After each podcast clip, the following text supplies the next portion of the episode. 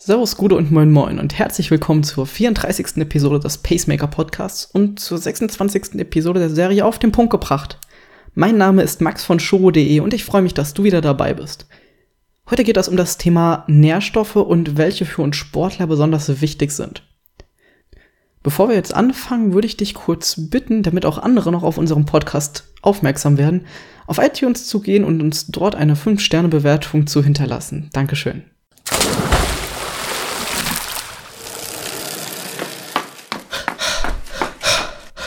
Pacemaker, der Podcast, der dich ans Ziel bringt. Die Episode wird vermutlich ein paar Minuten länger als 10 Minuten wie sonst immer geplant, denn das Thema ist etwas umfangreicher und ich möchte dir das auch näher bringen und nicht so abrattern.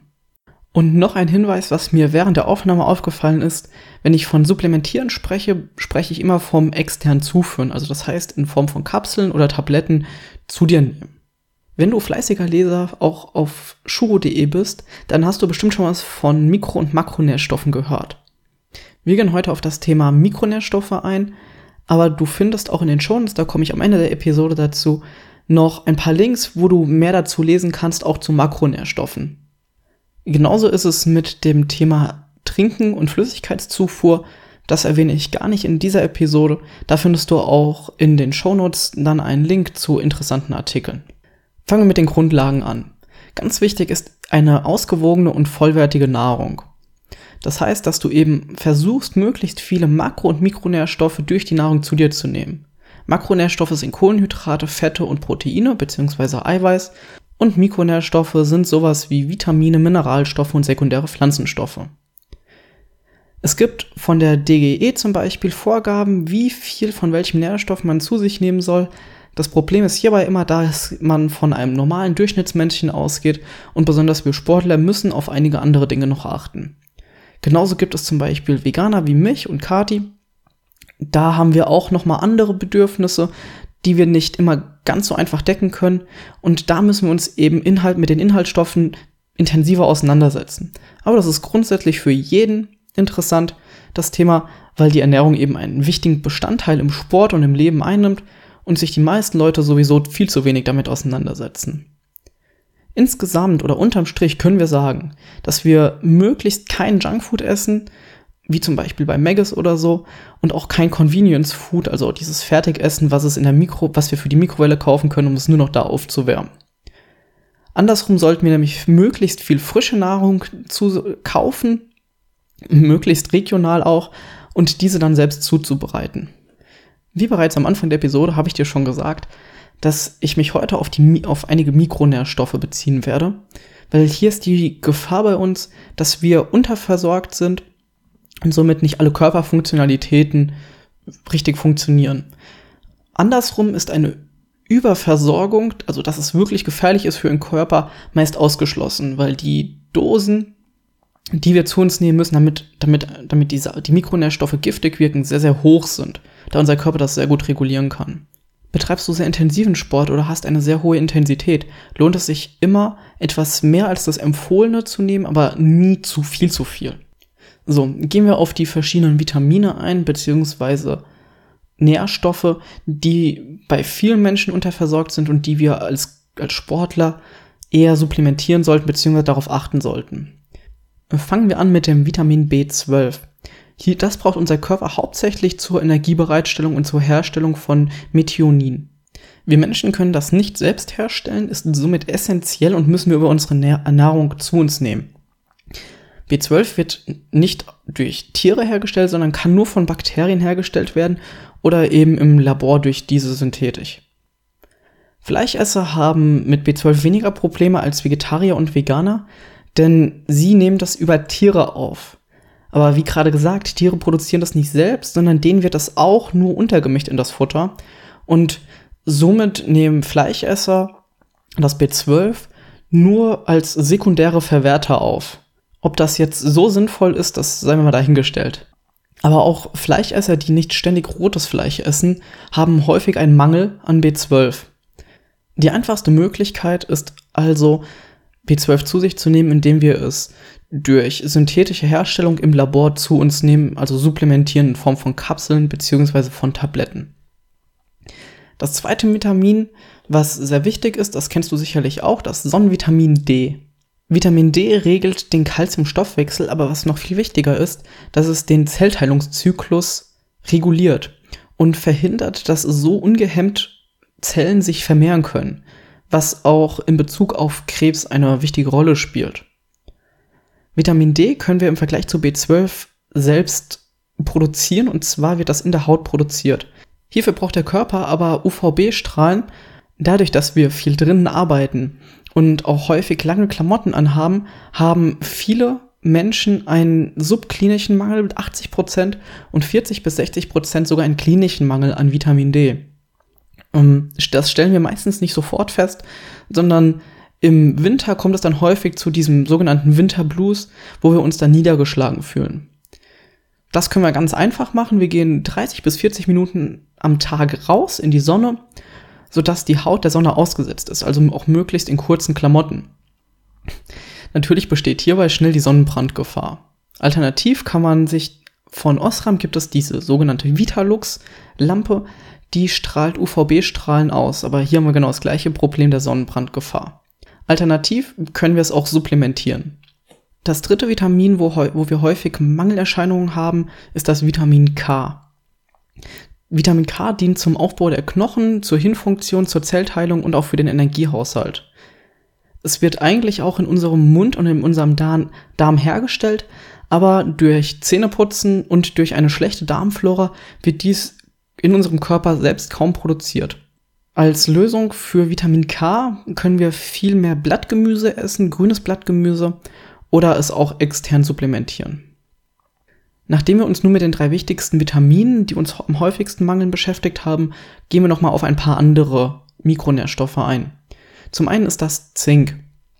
Zink ist beteiligt an der Bildung von über 3000 Proteinen und als Baustoff für über 50 Enzyme. Zudem verlieren wir als Sportler Zink über unseren Schweiß. Hier und bei allen anderen folgenden müssen wir aber nicht unbedingt supplementieren. Wir können das sehr gut auch über Essen aufnehmen. Und zwar Zink in Form von in Cashewnüssen, in Roggen- oder Weizenkeimlingen, in Sonnenblumenkernen oder auch in Haferflocken. Außerdem mangelt es häufig bei uns an Eisen. Eisen ist für knapp 11.000 Aufnahme- und Verarbeitungsaktivitäten zuständig. Also das heißt für Stoffwechselprozesse oder auch von Aufnahme von Substanzen in der Nahrung, die der Körper nicht kennt, wie zum Beispiel Medikamente. Insbesondere bei Vegetariern und Veganern ist es niedrig und auch bei Frauen während ihrer Menstruation. Eisen ist sehr viel im grünen Blattgemüse vorhanden. Als sechster Mikronährstoff, der wichtig ist und bei dem es häufig eine Mangelerscheinung gibt bei uns, ist Magnesium. Magnesium ist beteiligt an Energiestoffwechsel und über 300 Enzymreaktionen und 60 bis 80 Prozent der Menschen sind nicht ausreichend mit Magnesium versorgt. Als Sportler merken wir das insbesondere, wenn wir anfangen, Krämpfe zu bekommen, zum Beispiel beim Schwimmen. Und es ist aber recht einfach, das zu uns zu nehmen. Es ist, denn es ist in Nüssen enthalten, in vielen Samen, in vielen Hülsenfrüchten, insbesondere in Soja, Cashewkernen und in Grünkernen. Als siebtes haben wir Calcium. Das haben wir bei Vitamin D und Vitamin K auch schon angesprochen. Und zwar wird Calcium von den beiden Vitaminen in die Knochen eingelagert, damit die Knochen eben stabil bleiben. Außerdem ist Calcium der wichtigste Neurotransmitter im Körper, sodass ganz viele Reaktionen im Körper nur damit stattfinden können. Auch hier ist es so, dass 60 bis 80 Prozent der Menschen nicht ausreichend versorgt sind. Bei Calcium musst du ein bisschen vorsichtig sein. Denn du darfst, solltest nicht über 2000 Milligramm Calcium am Tag kommen, da es sonst wieder schädlich ist für deinen Körper. Auf der anderen Seite empfiehlt die DGE 1000 Milligramm pro Tag Calcium. Das kannst du relativ einfach berechnen, und zwar indem du schaust, was du an einem Durchschnittstag als Calcium zu dir nimmst. Bist du unter 1000 Milligramm, kannst du, relativ, kannst du calciumhaltige Lebensmittel konsumieren oder eben nachsupplementieren. Berechne eben, dass, wie viel du zu dir nimmst an einem Durchschnittstag und wie viel du noch brauchst, was du nachsupplementieren musst oder essen musst.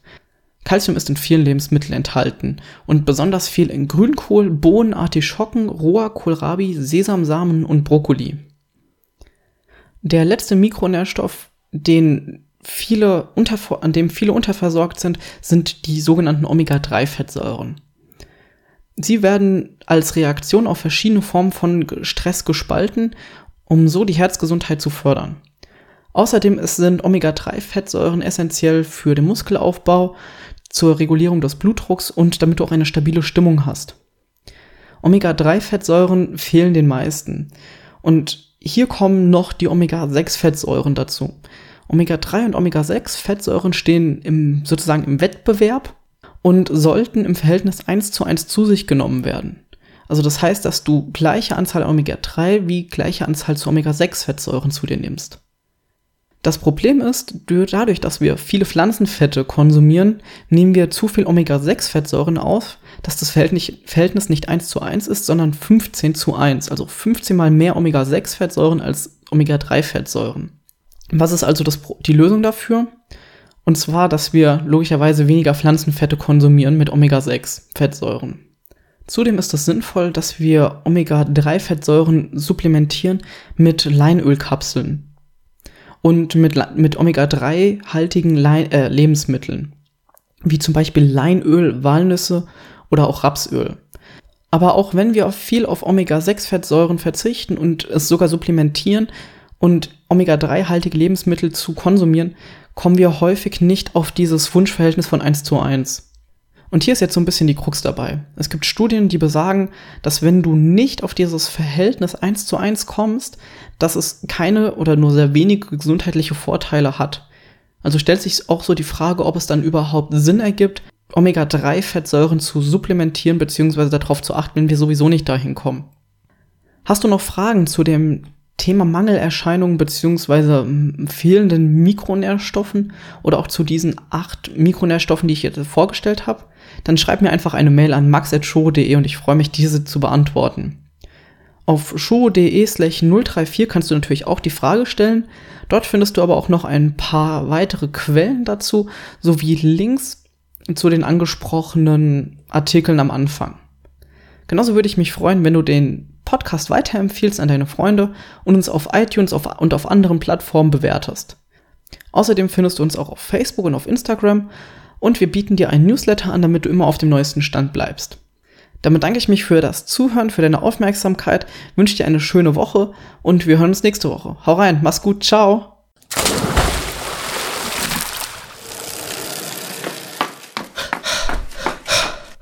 Pacemaker der Podcast, der dich ans Ziel bringt.